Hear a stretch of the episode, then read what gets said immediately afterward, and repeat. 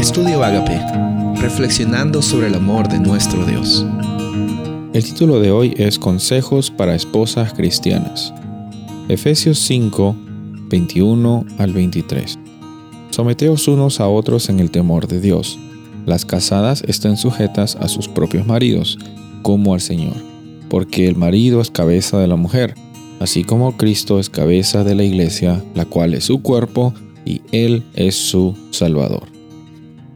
El versículo 21 del capítulo 5 nos habla acerca de la realidad de la experiencia como cristianos. La realidad de experiencia como cristianos en nuestras interacciones interpersonales. Cómo es que interactuamos con personas alrededor nuestro, ya sean nuestras parejas, nuestro esposo, esposa, ya sean hijos, familiares, personas con las cuales trabajamos. La la invitación es someterse los unos a los otros en el temor de Dios. Ese es el punto principal.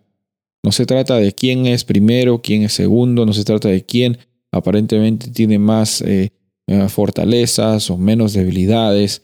No, aquí vemos que cuando Pablo está hablando que las casadas estén sujetas a sus propios maridos como al Señor, eh, diciendo también de que el marido es la cabeza de la mujer, no está diciendo Pablo que el marido es el que manda por encima de la mujer.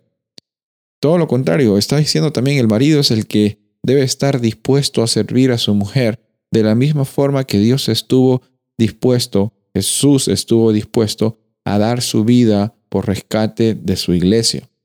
Viendo esa comparación, va un poquito más eh, profundo que simplemente decir porque soy la cabeza, yo merezco eh, autoridad, yo merezco respeto.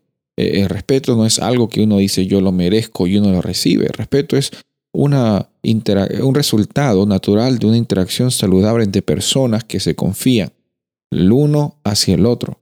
Por eso el consejo para esposas cristianas es sí, confía en tu esposo, confía en tu pareja. Si tú no estás casada ahora, bueno, en primer lugar confía en el Señor, confía en que Él provee para ti, confía en que tú, tal y como eres, eres una persona completa en Cristo Jesús. Uno tiene que estar buscando una pareja porque dice me falta algo, un vacío. No, el vacío lo llena el Espíritu Santo, el vacío lo llena Dios. El complemento, eh, la interacción que tienes con una persona que probablemente va a ser una persona que te acompañe por toda la eternidad como tu pareja, eso viene como un resultado en el cual tú reconoces quién eres en Cristo Jesús. Sujétate con esa persona. Sí, ten, el, el anhelo de contar siempre con tu pareja. Pero por sobre todas las cosas, tiene que haber una relación personal y una experiencia personal con Dios. Reconozcamos que para Dios no hay diferencias ni categorías de persona.